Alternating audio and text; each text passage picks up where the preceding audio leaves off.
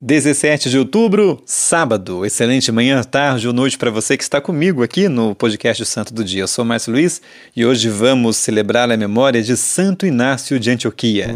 Todos nós somos chamados à santidade, para assim estarmos mais perto do Senhor. No ar, o Santo do Dia.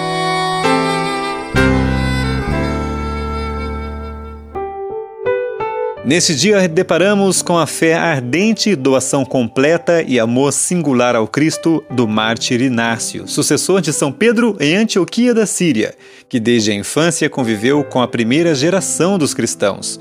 Como bispo, foi muito amado em Antioquia e no Oriente todo, pois sua santidade brilhava, tanto que o prenderam devido à sua liderança na religião cristã durante o Império de Trajano, por volta do ano 107. Chamado Teóforo, portador de Deus, Inácio, ao ser transportado para Roma, sabia que cristãos de influência na corte imperial poderiam impedi-lo de alcançar Cristo pelo martírio. Por isso, dentre tantas cartas que enviara para as comunidades cristãs, a fim de edificar, escreveu em especial à Igreja Católica em Roma. Eu vos suplico, não mostreis comigo uma caridade inoportuna Permiti-me ser pasto das feras, pelas quais me será possível alcançar Deus. Sou trigo de Deus e quero ser moído pelos dentes dos leões, a fim de ser apresentado como pão puro a Cristo. Escutai, antes, as feras, para que se convertam em meu sepulcro e não deixem rasto do meu corpo. Então serei verdadeiro discípulo de Cristo. Nesta mesma carta há uma preciosa afirmação sobre a presença de Cristo na Eucaristia. Não encontro mais prazer no alimento corruptível e nem nos gozos desta vida.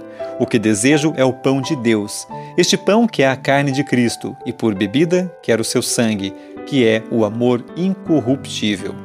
Santo Inácio escreveu sete cartas: Epístola a Policarpo de Esmirna, Epístola aos Efésios, Epístola aos Esmirniotas, Epístola aos Filadelfos, Epístola dos Magnésios, Epístola aos Romanos e Epístola aos Tralianos. Santo Inácio foi, de fato, atirado às feras no Coliseu em Roma, no ano 107, e hoje intercede para que comecemos a ter a têmpera dos mártires, a fim de nos doarmos por amor. Santo Inácio de Antioquia, rogai por nós.